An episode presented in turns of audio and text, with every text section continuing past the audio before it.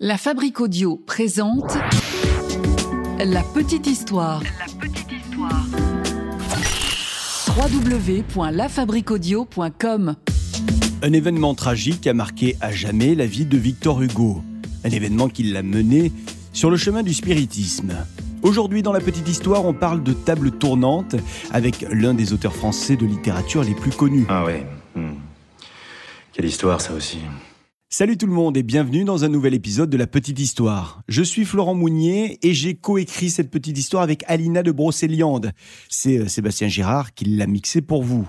La petite histoire, un podcast produit par la Fabrique Audio. Et avant de démarrer, j'aimerais faire un coucou à Daphné. Daphné, elle a 8 ans. Elle nous écoute avec sa maman depuis Agnières. On est en région parisienne et elle ne manque aucun épisode de la petite histoire. Année 1838. Nous sommes en Normandie. Nous sommes à Villequier. Ce jour-là, Léopoldine Hugo, la deuxième fille de Victor Hugo, fait la connaissance de Charles, Charles Vacry. Charles Vacry, c'est le fils d'un armateur du Havre. Léopoldine, elle a seulement 14 ans. Charles, lui, il est plus âgé, il en a 21. Mais qu'importe la différence d'âge, tous les deux se plaisent et tous les deux tombent amoureux, si bien qu'ils se revoient une fois, deux fois, trois fois, de nombreuses fois. Et Charles finit par formuler sa demande en mariage. Mais pour Victor Hugo, ça ne passe pas, c'est bien trop tôt, euh, sa fille n'a que 14 ans. Victor Hugo est très attaché à sa fille et il la trouve donc bien trop jeune pour envisager un quelconque mariage. N'en parlons plus. Cinq ans se passent et Léopoldine et Charles filent toujours le parfait amour. Nous sommes en 1843 et tout le monde finit par convenir que ça y est, le moment est venu, Charles et Léopoldine peuvent se marier. Et donc, la cérémonie est organisée et elle a lieu en l'église Saint-Paul à Paris. Quelques mois plus tard, le couple revient sur le lieu où ils se sont rencontrés. On est donc en Normandie, à Villequier. Là-bas, Charles a des affaires à régler chez le notaire du coin. Alors, le lendemain de leur arrivée, vers 10h du matin, Charles décide d'aller chez le notaire par la voie fluviale. C'est la Seine qui passe par là. Le notaire, lui, se trouve à environ 2 km de Villequier. Charles embarque donc sur le canot de son oncle. Son oncle, c'est Pierre. C'est un ancien marin, Pierre. Et c'est lui qui a construit ce canot. Un canot qui possède une petite voile ainsi que des rames pour les jours sans vent. Sur le canot, ce jour-là, il y a donc Charles, mais aussi l'oncle Pierre, et puis le fils de l'oncle, qui vient pour le voyage, le mini-voyage. Euh, le fils de l'oncle, c'est donc le cousin de Charles, il se prénomme Arthur, et il a alors 11 ans. Au moment de partir, Charles propose à Léopoldine de les accompagner, mais le départ s'est fait un petit peu dans la précipitation et Léopoldine n'a pas eu le temps de s'habiller. Elle répond donc à Charles qu'ils peuvent partir sans elle et elle lui dit qu'elle les attend pour le déjeuner. Voilà donc notre petit équipage à bord du canot, sauf qu'au moment de partir, on se rend compte qu'il manque du poids sur l'embarcation. Charles ressort donc du canot et il court vers le jardin de la maison pour y prendre deux lourdes pierres. Léopoldine, qui ne s'attend pas euh, à le voir passer, l'interpelle et lui demande ce qu'il fait encore là. Puis elle lui crie Puisque vous êtes encore là, je vais finalement venir avec vous. Alors la voilà qui se prépare, Léopoldine. Elle se prépare rapidement et cinq minutes plus tard, elle sort de la maison prête à faire partie du voyage chez le notaire. La voici donc qui monte dans le canot avec le reste de l'équipage. La belle-mère, Madame Vacry, regarde le canot s'en aller et elle se dit que comme c'est une journée où le vent ne souffle absolument pas, le canot ne pourra pas avancer avec la voile. Les pauvres, ils vont donc sortir les rames et je vais devoir les attendre pour déjeuner. Et la belle-mère n'a pas tort, le bateau avance très lentement ce jour-là sur la Seine. Bon, finalement, l'équipage arrive chez le notaire. Le rendez-vous a lieu, puis on ressort de chez le notaire. Le notaire qui accompagne tout le monde sur le pas de la porte. Mais quand il voit qu'il n'y a pas une feuille qui tremble sur les arbres, le notaire propose de reconduire tout l'équipage lui-même en voiture à Villequier. On n'est pas pressé, disent les voyageurs, qui refusent donc la proposition généreuse du notaire et reprennent leur embarcation fluviale. C'est l'oncle, qui au retour est à la barre. Tout semble absolument calme, on entend même les sifflotements des oiseaux, le clapotis produit par l'eau calme qui se heurte régulièrement à la coque du bateau.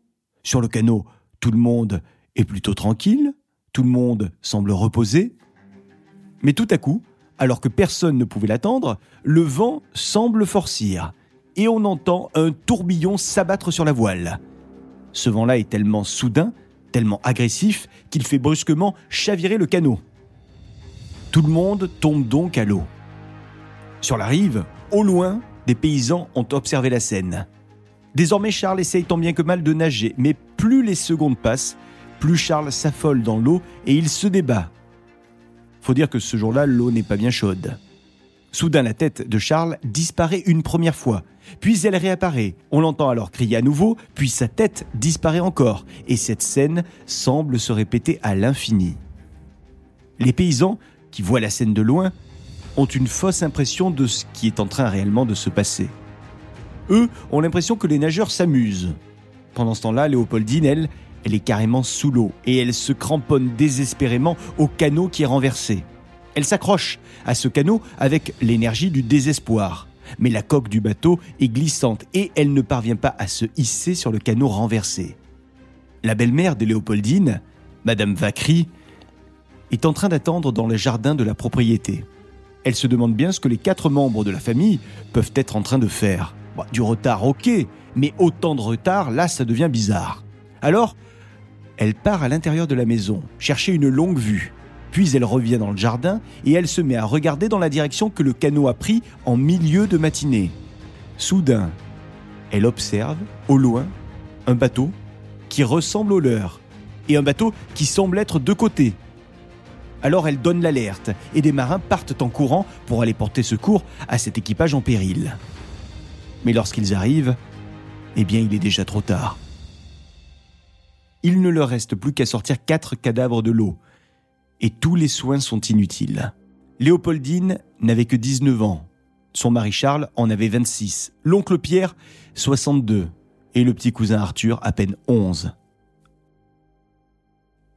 Pendant ce temps-là, Victor Hugo, lui, il ne sait rien de tout ça, il est en voyage. Il y est avec sa maîtresse. Ils sont en Espagne. Impossible donc de le mettre au courant du drame qui vient de se produire. Victor Hugo et sa maîtresse, Juliette, sont en train de revenir en France. Il leur faudra quatre jours pour atteindre le territoire hexagonal. On est donc le 9 septembre 1843 et ça y est, Victor Hugo et Juliette sont enfin arrivés en France et ils sont en Charente-Maritime, à Rochefort précisément. Tous deux décident de s'installer au Café de l'Europe et ils demandent à ce qu'on leur apporte le journal Le Siècle, histoire de prendre un petit peu des nouvelles d'une France qu'ils ont quittée euh, il y a quelques semaines. Ils se font servir une bouteille de bière, et Victor Hugo se plonge dans la lecture de la presse. Mais après quelques pages tournées, Victor Hugo fait une euh, découverte horrible dans le journal. C'est un article sur une noyade. Un article sur la noyade de la fille de Victor Hugo, Léopoldine. Victor Hugo est soudain comme foudroyé, ses lèvres blanchissent, ses yeux s'embrument. Et Victor Hugo lâche à Juliette c'est horrible. Juliette ne comprend pas tout de suite, alors elle regarde à son tour l'article de presse, et elle aussi est anéantie en quelques millièmes de seconde. Le couple sort alors immédiatement du café. Puis, le couple erre quelques instants hébétés dans les rues de Rochefort. Quelques jours plus tard, Victor Hugo et Juliette se rendront sur la tombe de la fille de Victor, Léopoldine. Les années ont passé, quasiment dix ans, et Victor Hugo n'est évidemment toujours pas remis du décès de celle qu'il surnommait Didine. Comment pourrait-on d'ailleurs se remettre de la mort de sa fille, une mort si soudaine, si inattendue, si tragique? Victor Hugo, lui, a décidé de passer les neuf dernières années loin des tumultes des grandes villes. On est en 1852 et Victor Hugo fait un séjour sur l'île de Jersey, une petite île qui se trouve entre l'Angleterre et la France. Pour passer l'ennui, Victor s'adonne à la photographie en prenant des captures du paysage qu'il découvre tout autour de lui. Pendant plusieurs mois, Victor Hugo occupe ses journées entre exploration des lieux, photographie et écriture.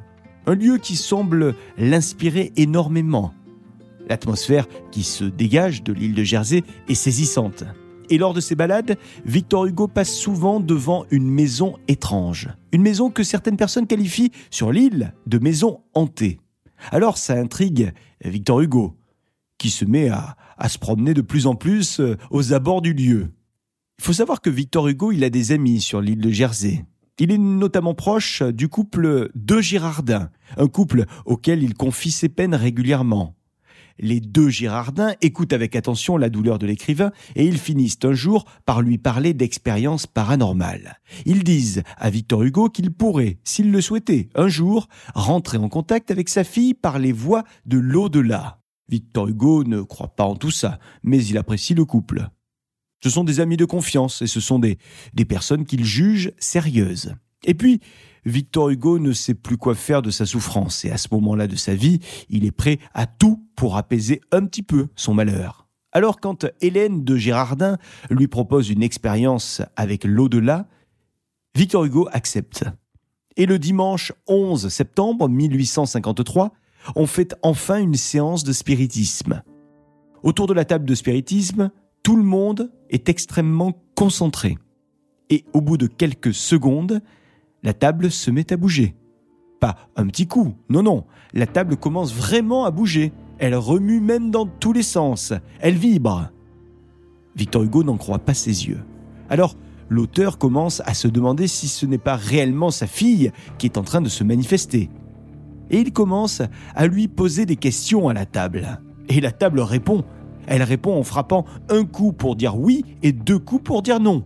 Et au vu des réponses qui sont données, eh ben Victor Hugo se persuade rapidement que c'est bien sa fille qui est en train de s'exprimer à travers la table.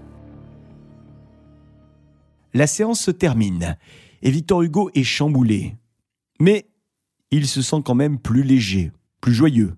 Il a l'impression d'avoir renoué avec celle qu'il a une décennie plus tôt perdue. Alors, il demande à refaire des séances.